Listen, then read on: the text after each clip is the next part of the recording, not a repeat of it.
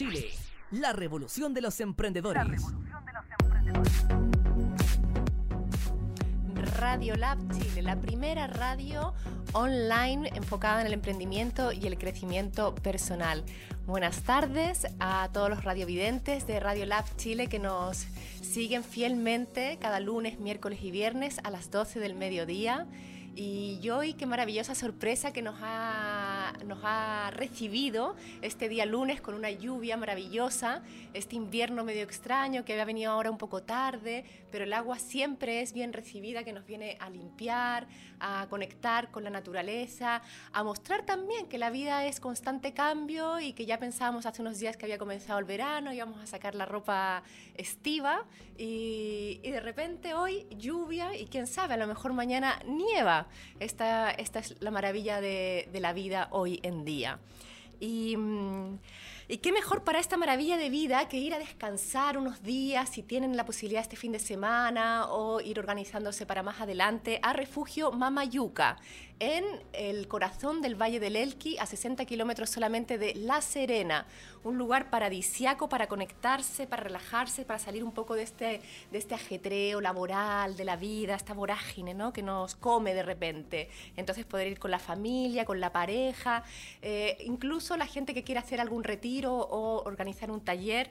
El, este lugar, Refugio Mamayuca, que lo podéis ver en refugiomamayuca.cl, consta de dos casas, full equipadas, súper modernas, con eh, capacidad para 16 personas, o sea, hasta 16 personas. Tiene quincho, tiene tres piscinas, bueno, eh, rodeada de estos cerros maravillosos, de árboles, paltos, una vegetación pero maravillosa. Tiene también un pozón de cuarzo energizante y unas tinajas de agua caliente para en la noche, bajo las estrellas, bajo la luna creciente, menguante, luna llena, bañarse ahí y disfrutar de este, de este espacio. Refugiomamayuca.cl y en Instagram Refugio Mamayuca. Y si seguimos también, si tienes ganas de experimentar y conocerte más a ti mismo internamente, eh, puedes ir al Centro Experiencial para el Desarrollo Humano, puedes buscar en internet centroexperiencial.com o en Instagram también Centro Experiencial o Meditaciones de Osho Santiago de Chile.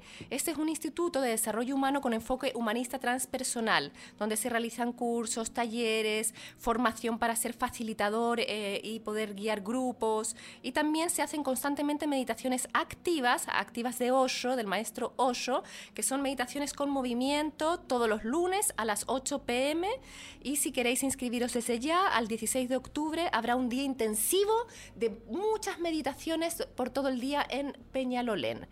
Así que los que queráis más inf información podéis escribir a info@centroexperiencial.com o la web centroexperiencial.com.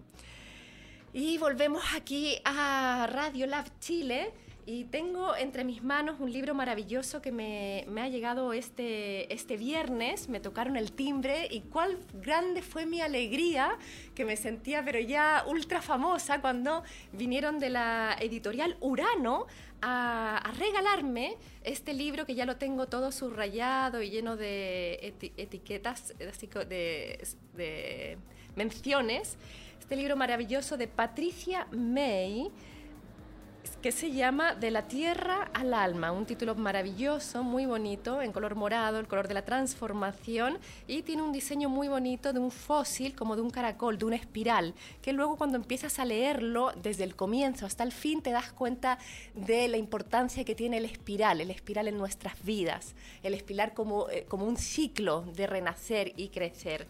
Y desde aquí voy a leer, eh, bueno, había muchas citas que me gustaron, me llamaron la atención, no sabía por cuál iniciar.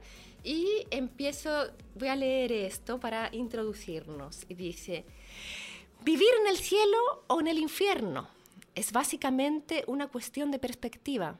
Lo demuestran las personas que han enfrentado situaciones límite, quienes a partir del sentido que han encontrado en ellas les han integrado como vivencia de transformación. Un accidente, un duelo, un inconveniente pueden ser interpretados como una carga, un impedimento o una oportunidad de ampliarse y comprender más. Vivir la vida como algo fácil o difícil, como una oportunidad o como una cárcel. Es cuestión de enfoque mental. Las prisiones son nuestras. es cierto que nos las enseñan, pero somos nosotros, nosotras, quienes las conservamos y decidimos hasta cuándo condicionarán nuestra libertad. Y eh, menciono este, este texto, esta cita de Patricia May, antropóloga, escritora, directora del Instituto eh, Escuela del Arma, junto a Sergio Sáhuez, y que tenemos aquí el día de hoy. Le damos la bienvenida. Muchas, muchas gracias. Muy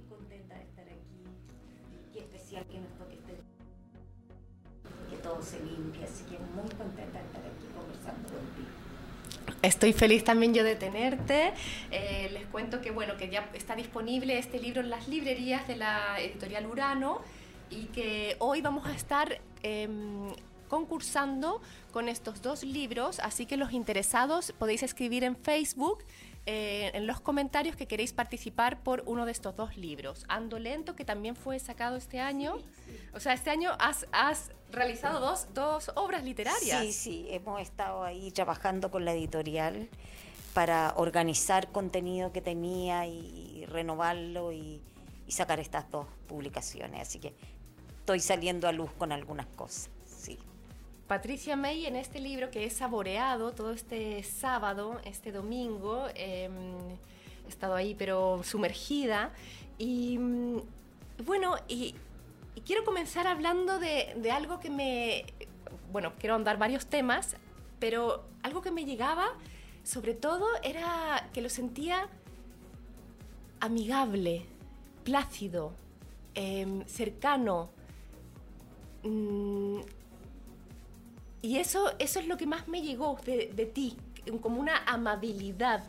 Qué bonito lo que me dice, qué lindo. Fíjate que a mí me pasa con algunos libros que la experiencia de leerla no es solo la experiencia de un conocimiento, sino que es la experiencia de lo que la persona que lo escribe me, me hace eh, sentir, pensar y vivir, eh, experienciar a nivel integral. No me pasa con todos los libros, solo con algunos y con algunos autores o autoras. Y te agradezco mucho que me digas eso, porque la verdad es que para mí, yo, yo he trabajado desde muy joven con personas, enseñando a personas y enseñando para transformar, o sea, no enseñando solo un contenido intelectual, eh, racional, objetivo, sino que cómo los conocimientos milenarios y temas que a veces son sesudos y complejos, los podemos traer a nuestra vida diaria. ¿ah? Porque a mí me, me importa mucho llegar, eh, conectarme. Eh, y si tú me dices que a través del texto te pasó eso, sí, como, como en esa relación de de enseñar y que esa enseñanza nos ayude a transformar y a vivir mejor.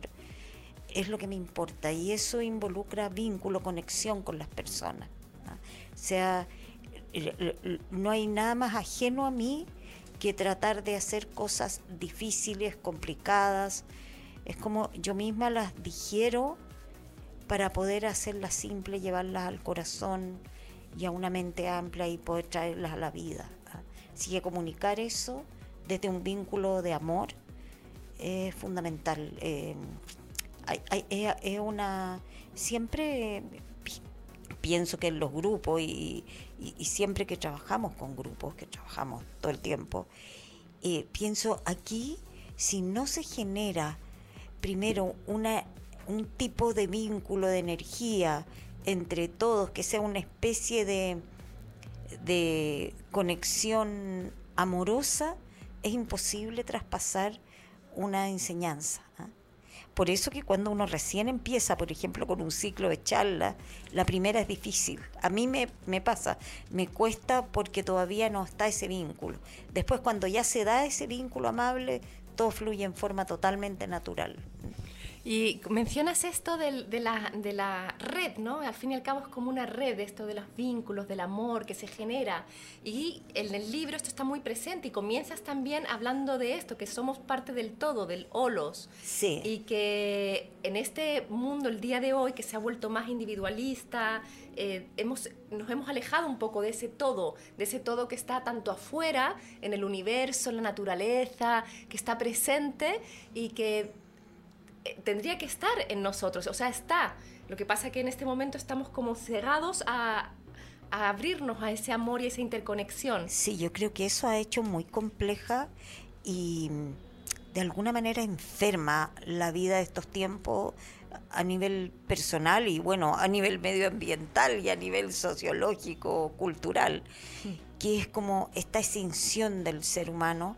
Yo en el libro primero hablo de esa toda la primera parte es de la pertenencia del ser humano como a la red universal biológica. ¿ah? Eh, porque lo que sostengo es que somos hijos de dos fuentes. ¿ah? Es, una manera de verlo, ¿no? Somos hijos de la tierra y somos hijos del cielo o del espíritu al mismo tiempo. ¿ah? Y nuestro drama es que nos desconectamos de ambos. O sea, es como si de ambos nos hubiéramos em, desvinculado o es parte del camino humano, no es que estén mal. ¿ah? Parte del camino humano es experienciar mm. esa desconexión y esa pérdida para volver a encontrarla en una eh, eh, eh, en una etapa posterior y más madura y amplia y consciente. Pero claro, yo creo que el vivir de hoy, a lo cual yo creo que esto ya estaba presente hace 30 años atrás de, la mente racional que objetiviza, que separa, que transforma a las personas en objetos, eh, que te sirven o no te sirven para cosas. ¿ah? Hmm. Em, sin embargo, creo que, curiosamente, fíjate, quizás se ha eh, em, incentivado o agrandado aún más con la rapidez de la vida de hoy por el tema de las conexiones. Mira qué curioso. ¿ah? Es como es como eh, una paradoja porque eh, estamos más conectados que nunca, ¿cierto? Por las redes. Las redes, la tecnología nos, da, nos abre un mundo maravilloso. Por supuesto. Puede ser maravilloso. Puede ser maravilloso, pero creo que de repente esto se ha transformado en algo que nos tiene como adictos sobreacelerados, como que no hemos sabido ponerle cota para que tenga un lugar en nuestra vida y para que no, no perdamos hmm. eh, conexión con, con, el presente y con, el, con, mi presencia corporal, biológica, con la naturaleza y con los demás seres humanos, ¿ah? hmm. eh, presentes físicamente. Entonces, ¿cómo utilizar esa conexión? Eh, creo que la aceleración de la vida posmoderna, de alguna manera, nos está dañando, que hay algo que tenemos que aprender ahí sin renunciar a la tecnología. Mm. Porque la tecnología podríamos decir ahí que podría venir este, este libro que escribiste también este año, Ando Lento, que podría ayudarnos en ese otro mirar. Sí, de todas maneras, yo creo que el ando lento, el, el vivir en presencia, el estar viviendo lo que está ocurriendo en este momento, curiosamente debería ser natural, ¿cierto?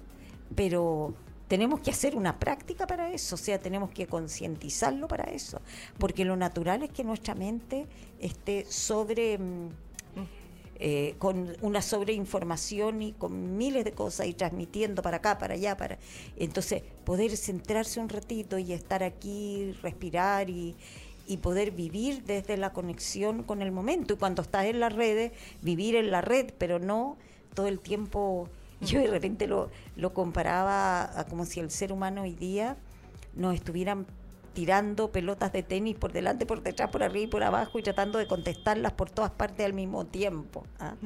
Eh, Algo imposible, una locura. Eh, es, que yo creo que hay un tremendo cansancio, un tremendo estrés, entre muchas otras cosas, porque, qué sé yo, hay desequilibrio urbanos, de convivencia, de clases sociales, de inequidad, de mil de cosas. Pero entre otras cosas, por esto. ¿ah? Porque, por último, si pudiéramos darnos la práctica y que lo natural fuera como respirar el momento presente y no estar corriendo mentalmente. El problema es fundamentalmente mental, no es solo físico corporal, es que nuestra mente no es capaz de serenarse. ¿ah? y, pero creo que de alguna manera son generaciones que están aprendiendo esto, traerá otras bondades, ¿no? otras ganancias, pero que eh, tendremos que aprender a, situar las cosas en su lugar, que quizás será lo que podrán hacer generaciones que vengan más adelante. ¿no? Sí, mencionas en tu libro que, efectivamente el ser humano se compone también de estos tres aspectos, ¿no? que primero éramos cuerpo, después emoción y después viene la razón. Entonces, ¿cómo, cómo, está integrar, cómo integrar estos tres aspectos? Porque la razón ocupa un lugar muy, muy importante y ahí viene como la, la construcción del ego y, el ego frente a un individualismo, frente a un éxito y frente a una... A, donde las experiencias que mencionabas antes vienen a ser eh, como algo lineal que solamente nos lleva a fracaso, eh, éxito y, donde el pasado, las experiencias dejan de ser experiencias para hacer eso, un, fracaso en nuestra vida. Sí. No, no algo rico de, de integrar como un aprendizaje, como los ciclos de la vida. Exactamente. Bueno, quizás ahí por eso el, eh, recuperar el sentido de lo cíclico es una de las grandes sabidurías que tenemos que recuperar. Y creo que la perdimos por alejarnos de la naturaleza, de darnos cuenta de los ciclos de la luna, del sol y, y la noche, de las estaciones del año. Sí, mira, lo que pasa es que lo que digo es como hacer un recorrido evolutivo, ¿ah? eh, en que lo que digo es que en una primera gran etapa la conciencia humana, como en los niños chiquititos, está focalizada en el cuerpo. Yo soy mi cuerpo y las proezas del cuerpo luego en la adolescencia y en otra gran etapa humana, en el sentir. Eh, y ahí están todas las culturas cierto, ancestrales, la conexión con el sentir, la naturaleza, los espíritus de la naturaleza, etcétera. Y luego, cierto, no sé, el siglo XVIII en adelante, todo el racionalismo que nos focaliza, nosotros estamos en eso, nos focaliza en la razón objetiva, etcétera, eh, fragmentaria, etcétera a lo cual se suma una cultura, y a eso alude lo que tú estás diciendo, una cultura con, una imagen lineal de la vida en que siempre hay que estar siempre más y siempre mejor. ¿ah?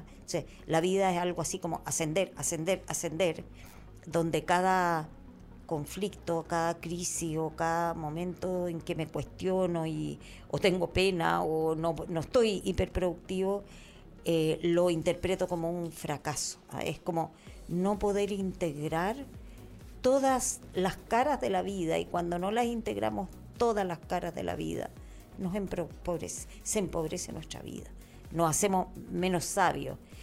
Yo creo que el ser humano de hoy, que está en el centro del paradigma, para vivir en el centro del paradigma, tiene que esforzarse mucho. A mí me da pena, hmm. me da pena ver personas que niegan el cansancio, que niegan su tristeza, que niegan sus momentos y viven esforzadas, esforzadas, esforzadas, agotadas, con una máscara por fuera, pero por dentro viviendo, ¿cierto? Eh, reprimiéndose. Yo creo que hay mucha represión. Sin sentir. Claro, es que no puede. O sea, yo creo que para vivir la vida moderna, eh, exitosa y competitiva, tú tienes que eh, reprimir el cuerpo y reprimir lo que sientes. Si no, es imposible.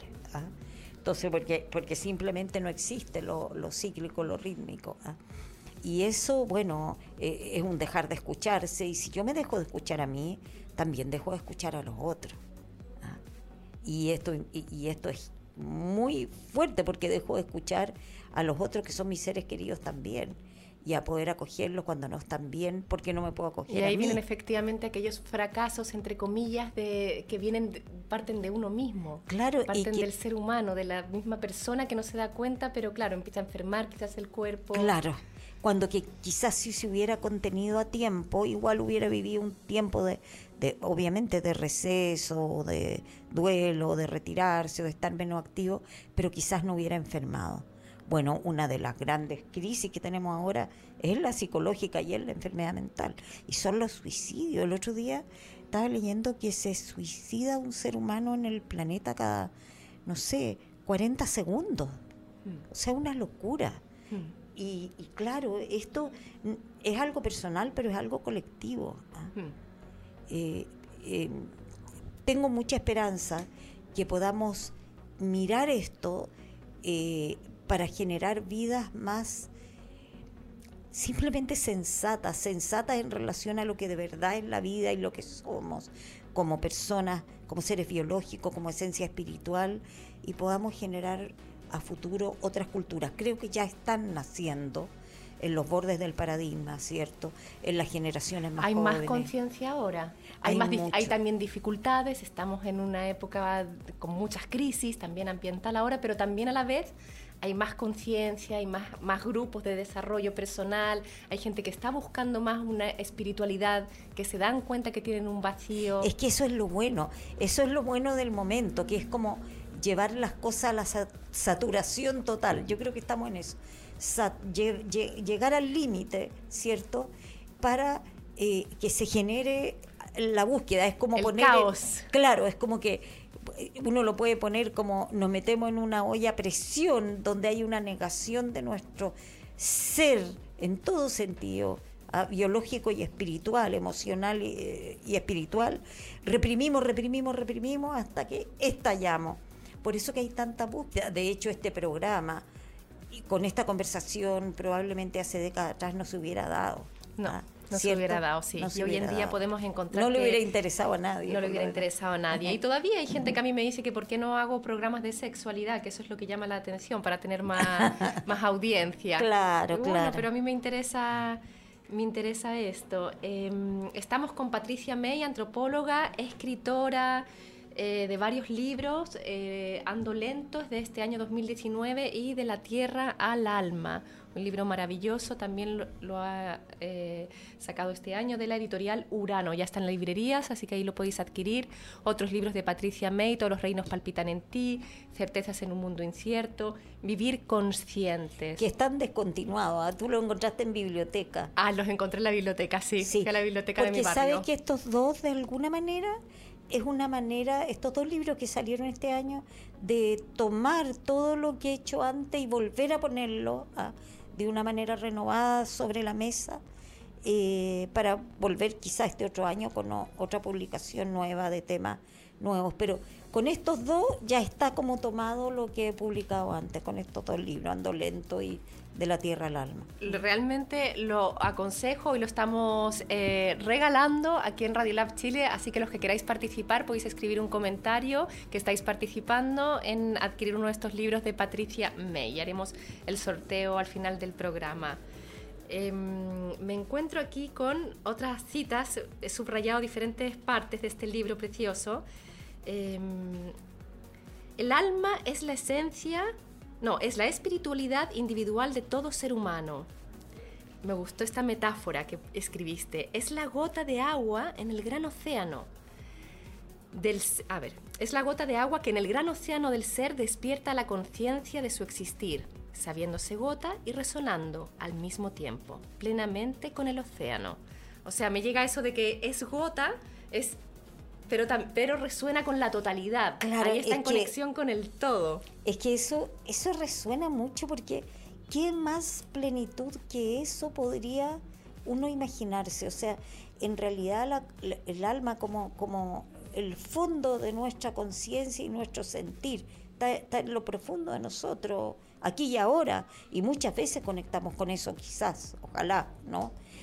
Que es, es el aspecto de nosotros que es dichoso si uno lo pudiera poner así, que es pleno, es ese aspecto, porque qué plenitud más grande puede haber que saberse uno en total radiación, claridad, potencia, sin definiciones limitantes, pero al mismo tiempo sentirse conectado con una totalidad. eh.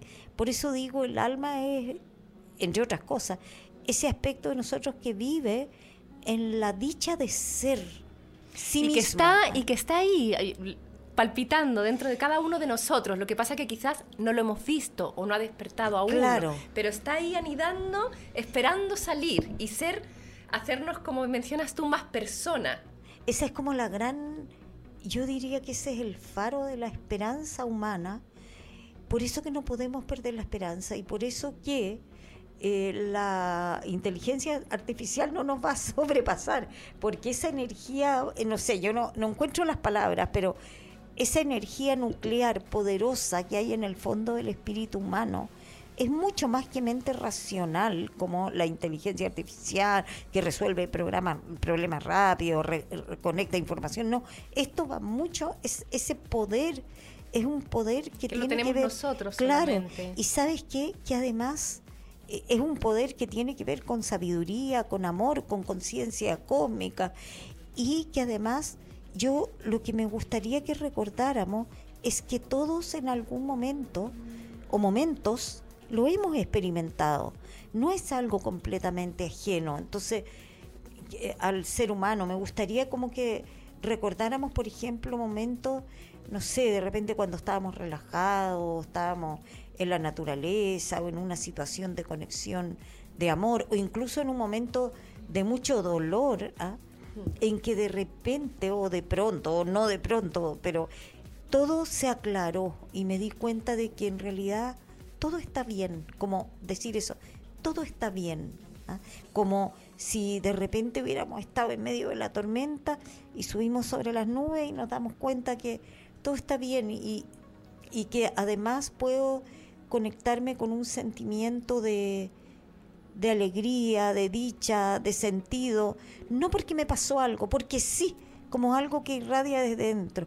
Esas son conexiones del alma, ese es el alma hablando en nosotros. Entonces, Tú hablas en algún momento también del gran concierto y las melodías, las notas que están ahí. Es que eso es lo que empieza, el ser humano empieza a resonar cuando se conecta con eso, todas las experiencias de unidad con la naturaleza, ¿ah?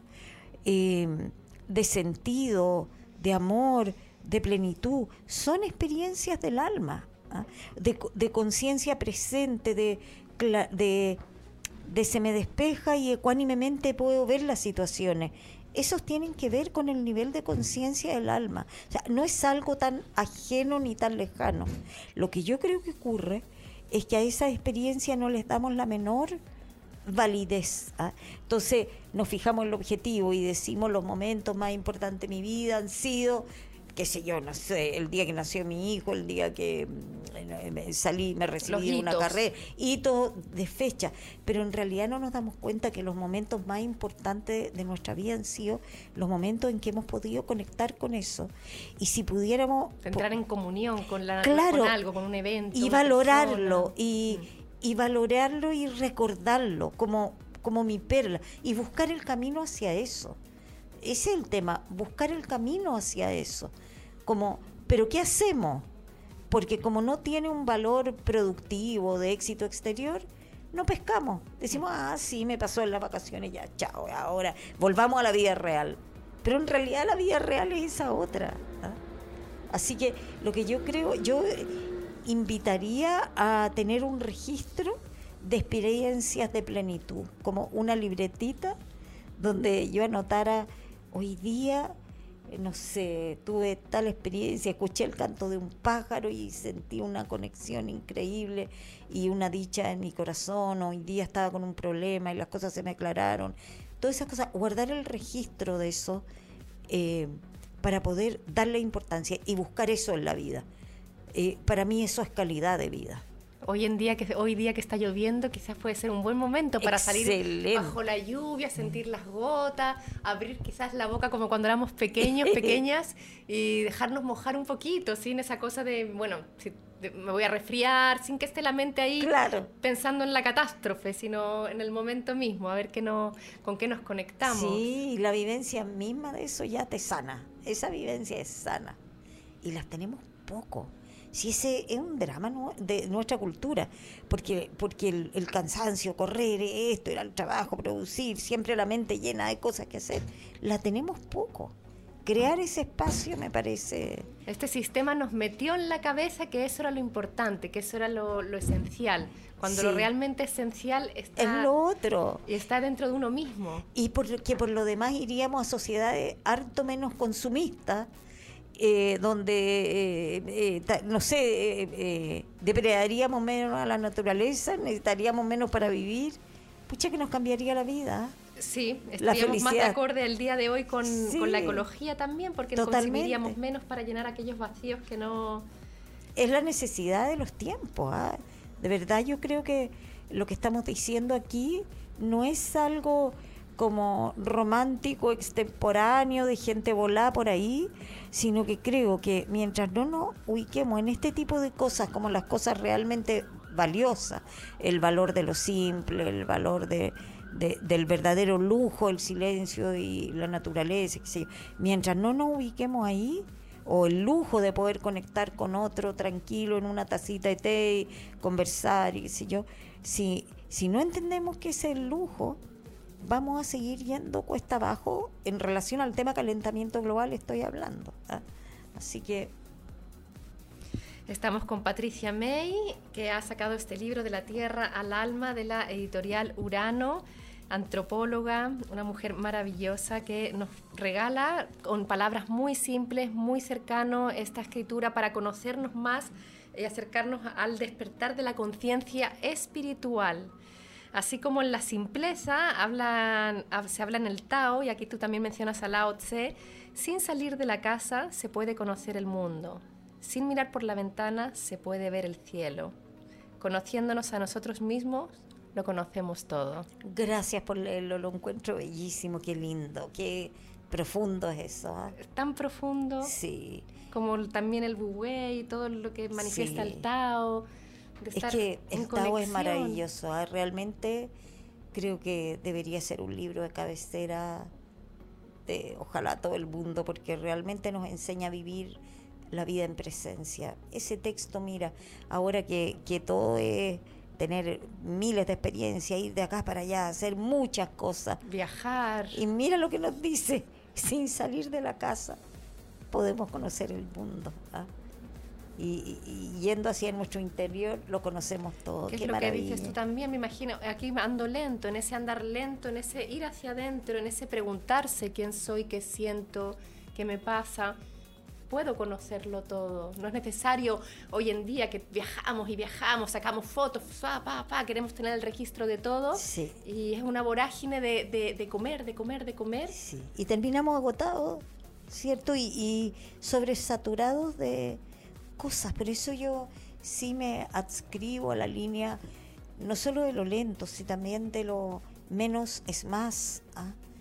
Eh, baja, baja el ritmo, baja el ritmo y, y, date espacio para la tranquilidad y para justamente para las experiencias que tenemos traigámosla a un espacio de, incluso para poder digerirla. Oye, de repente una reunión familiar necesita un día entero para, o, tiempo para poder luego revisar, conectar con lo que pasó, ver lo que sentí.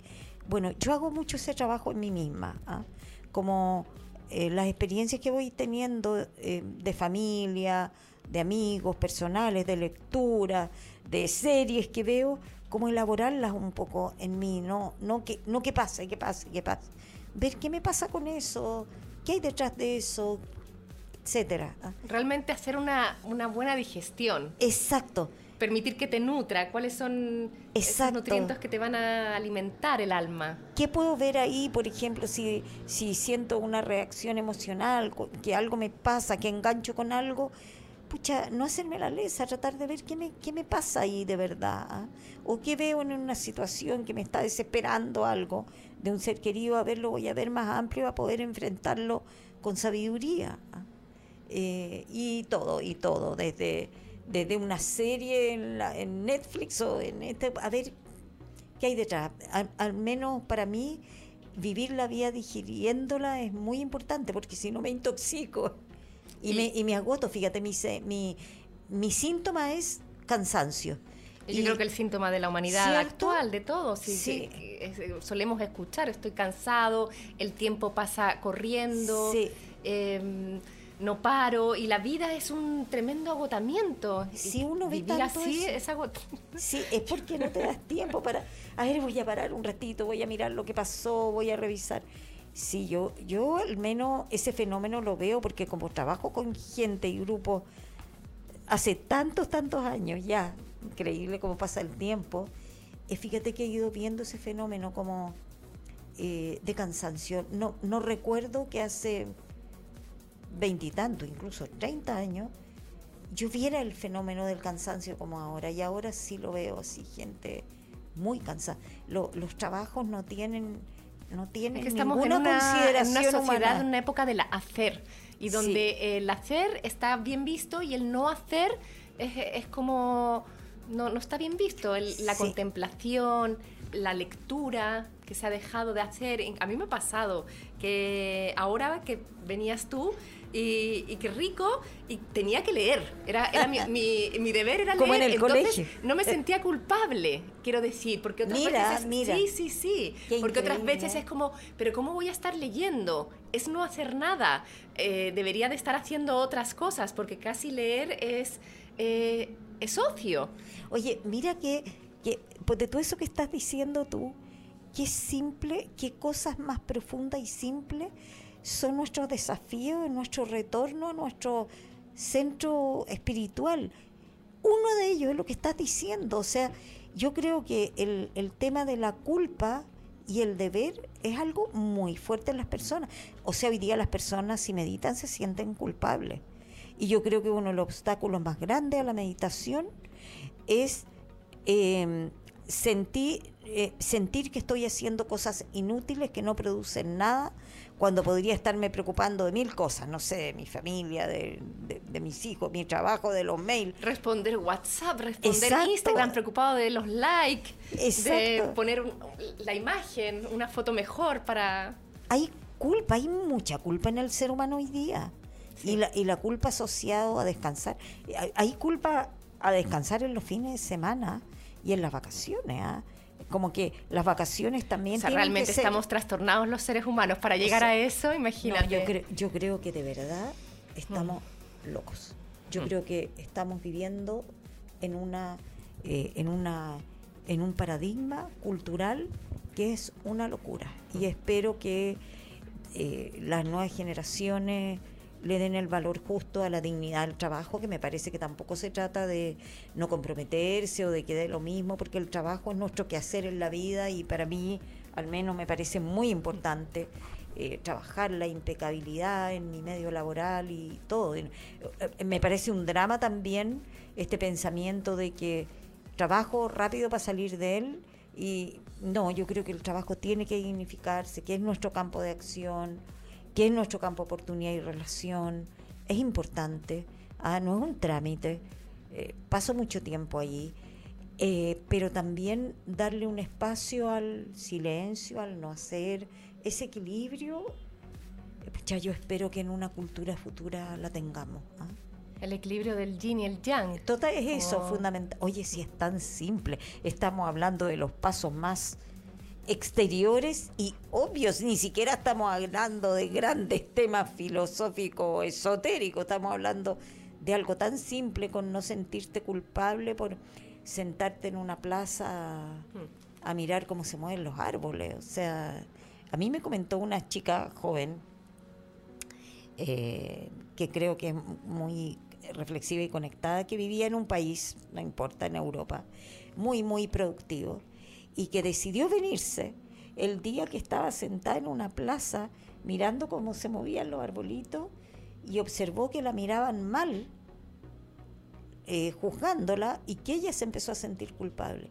Y dijo, yo no quiero vivir aquí, se vino a Chile. Ahora, me pregunto si se encontró con algo muy Muy- distinto. claro, porque, acá en Chile también es así. No, Aquí nos falta sacar nuestras sillas al jardín, como antiguamente se hacía en los Sí. pueblos. Yo me acuerdo en España, que yo me crié en España, y en los pueblos lo- los abuelitos sacaban y, y estaban ahí mirando Sí. en los bancos. Cómo pasaban los autos, la gente. Sí, dándole las miguitas de pan a los pajarillos.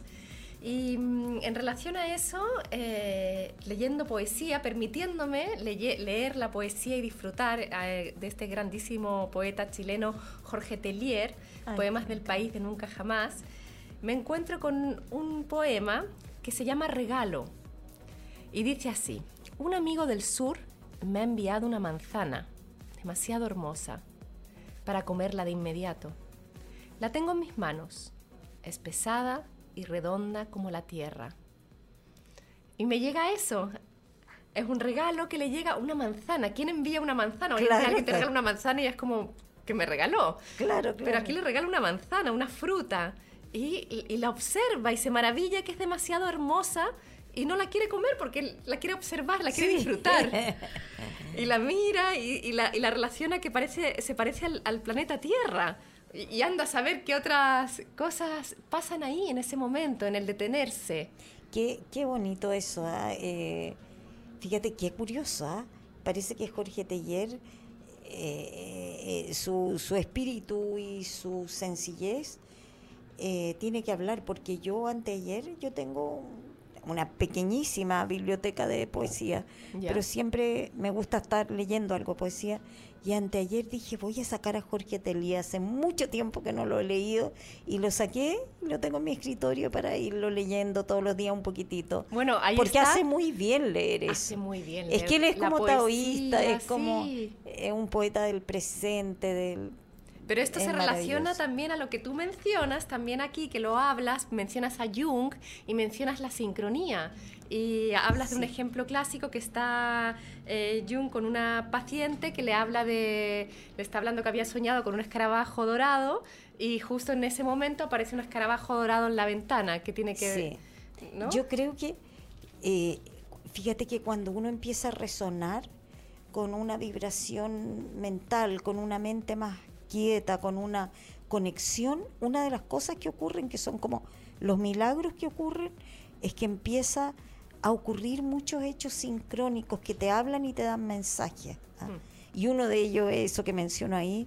Pero hay mucho. Mira qué curioso lo que nos pasó con Teller ahora. Entonces me pregunto si acaso... hay muchos otros poetas chilenos. O sea, podría, haber, podría yo haber traído... Bueno, y traje otro también. Eh, pero claro, en este momento leía Teller y sí. y sí, y nos menciona con...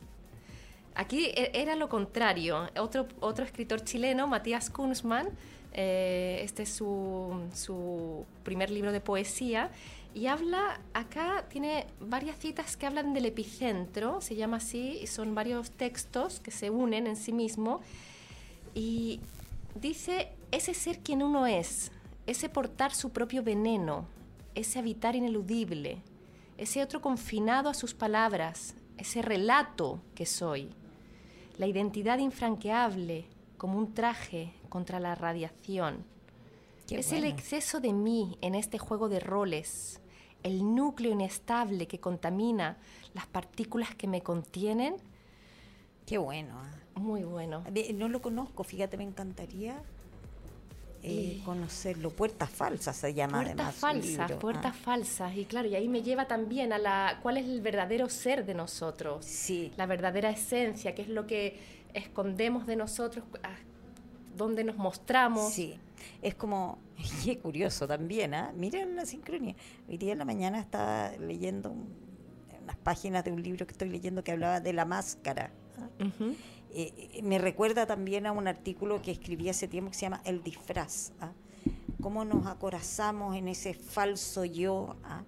para poder funcionar y vamos olvidando nuestra esencia y nuestra verdadera ser. Yo creo que para, para, para hacer el camino de retorno ¿ah? a esa, esa, ese núcleo que no solo no solo es que a los demás les mostremos una máscara, sino que nosotros nos perdemos de quienes somos en verdad y nuestra cultura experta en esto, porque fíjate que yo creo que hay un fenómeno que no sé si se había dado antes, quizás de otras maneras, em, pero hoy día eh, empezamos a recubrir de máscara a los niños desde muy chiquititos, ¿ah? de exigencia, de eso también lo, lo encuentro patético, digamos. De, es obvio que un niño tiene... En pos del resultado, del objetivo, de la nota. Exacto, porque una cosa es que, claro, un niño encarna un alma nace en una cultura y hay código, hay lenguaje, qué sé yo, yo, yo creo que el tema de los límites eh, culturales sensatos son completamente necesarios, ¿ya? Pero otra cosa es que tú agendes al niño por tus miedos, para el éxito, para, qué sé yo, las pruebas en los colegios top, para que tome mil talleres, para que después pueda rendir y pueda... Eh, no sé, como decía una amiga mía, yo siempre me río mucho de eso, porque ella decía, eh, para que después pueda estudiar en el colegio que hay que estudiar, vivir en el barrio que hay que vivir, tener las marcas que hay que tener, eh, eh, irte enferma a las clínicas que hay irse y después enterrarse en el cementerio que hay que enterrarse. O sea, es que loco el recorrido, pero, pero creo que hoy día los niños justamente se lo está haciendo acorazarse muy pequeños. Eh, y poniéndolos en una mente funcionante así eh, que no les permite vivir su infancia. ¿ah? Yo y, y quiero decir otra cosa, que el camino del encuentro con el ser más profundo pasa por darse cuenta de esto que este autor está hablando aquí, de mi disfraz, empezar a sentirme incómoda, sentirme apretada, sentirme que finjo, sentirme que esto no soy yo, que esto no es lo que quiero, que esto es lo que me... Conectarme con mi vulnerabilidad. Exacto, conectarme con algo de mí que no, no es esto, que es mi papel o mi cosa exterior.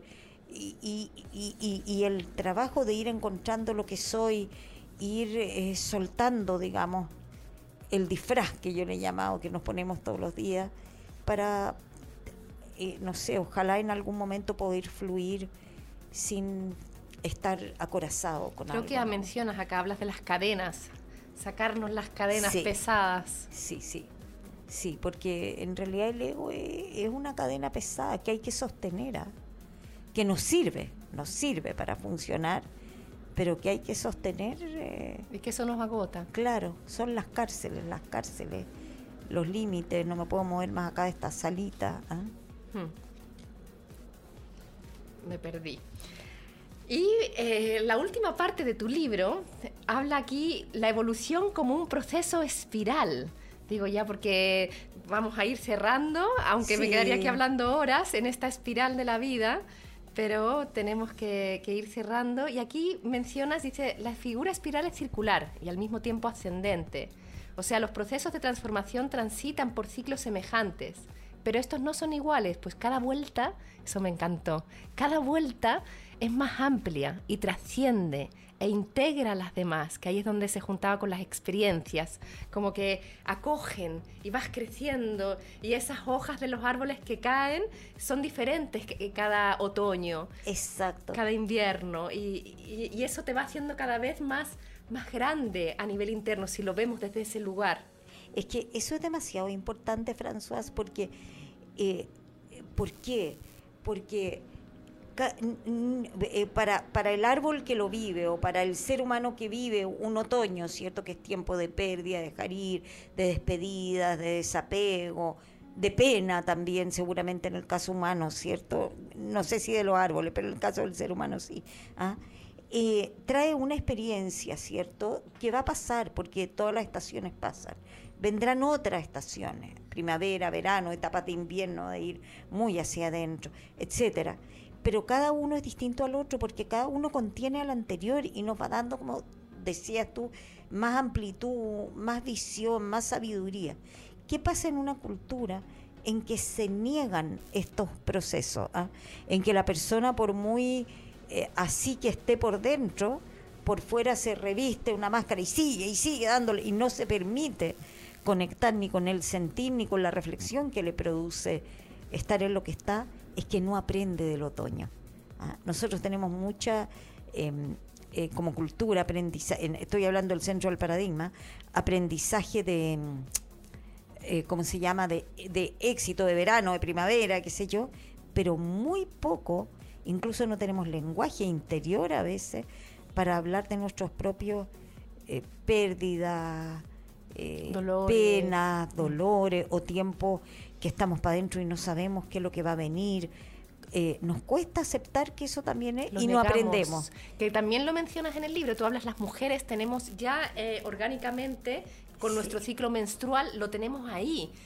Las cuatro fases que no, de la menstruación propiamente tal que nos lleva hacia adentro, que el cuerpo está pesado, todas las fases de la, de la ovulación están en el, en el, organismo, pero nos han enseñado a hacer como si nada, las, marcas publicitarias de, de tampones, de toallitas, de todo, es como, haz como si nada. Eh, toma pastillas, oculta las, las sensaciones, cuando en verdad oh, es, uno se siente como mujer con ganas de, de esconderse y, y de no hacer de, en esos días, ¿no? De, ah, Eso es lo que uno quisiera, quedarse como acostadita, calientita, ¿cierto? Bueno, fíjate que incluso hay líneas, sabio yo, de médicas que suspenden la regla y la menstruación en las jóvenes. Hmm. Para que no la tenga. Sí, sí. ¿ah? Yo también he conocido, he tenido amigas que me dicen, estoy tomando estoy feliz. Claro, porque, pero, pero, pucha, porque el aprendizaje fundamental, creo yo, de, de, nacer como en el género femenino es la experiencia de lo cíclico, es, es como la madre tierra, es ser como la madre tierra. Y es toda una experiencia que, bueno, si la negamos, también estamos perdiendo mucho, mucha sabiduría. La negación. Entonces, más que la negación es abrir, no negar más, incorporar, eh, aceptar, validar. Exacto, y, y- y contenernos y, y- y- y- y vivir las cosas, no pasarlas por encima. ¿ah? Muchas gracias, muchas gracias Patricia May. Tenemos un ganador para el día de hoy que se va a llevar uno de estos dos libros, eh, Paulo Mateo. Así que Paulo Mateo, vas a tener que venir aquí a Radio Lab Chile en calle Huelén 10, ahí te vamos a dar la dirección vía Facebook para que vengas a buscar eh, tu libro, eh, Paulo Mateo. Y, mm, y bueno, la maravilla de realmente agradecidísima. Para mí es súper importante que hayas venido. Realmente me siento muy honrada. Qué así linda, François. Y, y, apoy- y apoyar tu programa. Me encanta además como, como eres como comunicadora, vibras con esto, así que darte ánimo porque se necesita mucho eh, poner estos temas ¿ah? para, para colaborar con un cambio eh, humano. Y como Radio Lab Chile eh, acompaña al cambio humano y a la conciencia eh, del desarrollo personal, es que síguenos lunes, miércoles y viernes con nuevamente, nuevamente, ya sea un nuevamente como una nuevamente de mente, que se llama este programa, ¿no? Así que os esperamos lunes, miércoles y viernes a las 12 en Radio Lab Chile. Y os recuerdo que si tenéis ganas de descansar y disfrutar, podéis ir a Refugio Mamayuca en el Valle del Elqui, un lugar maravilloso. Podéis buscar la página web refugiomamayuca.cl. Y si queréis ahondar más en el desarrollo personal, centroexperiencial.com. Ahí podéis buscar información de talleres, cursos y formaciones para el desarrollo interno. Recordaros que también todos los lunes a las 8 el Centro Experiencial en La Reina organiza meditaciones activas de Osho, activas para sacar, para volver a conectar con el cuerpo y luego volver a ese espacio de silencio. Y el 16 de octubre se realizará todo un día de meditaciones activas, así que una muy buena oportunidad para conocer más de la meditación, parar y encontrarnos con nuestra esencia. Bueno, Patricia, Gracias. nos estamos volviendo a ver, espero, más adelante en otra conversación. Nos estamos viendo a todos y nos vemos el miércoles en Radio Lab Chile. Muchas gracias.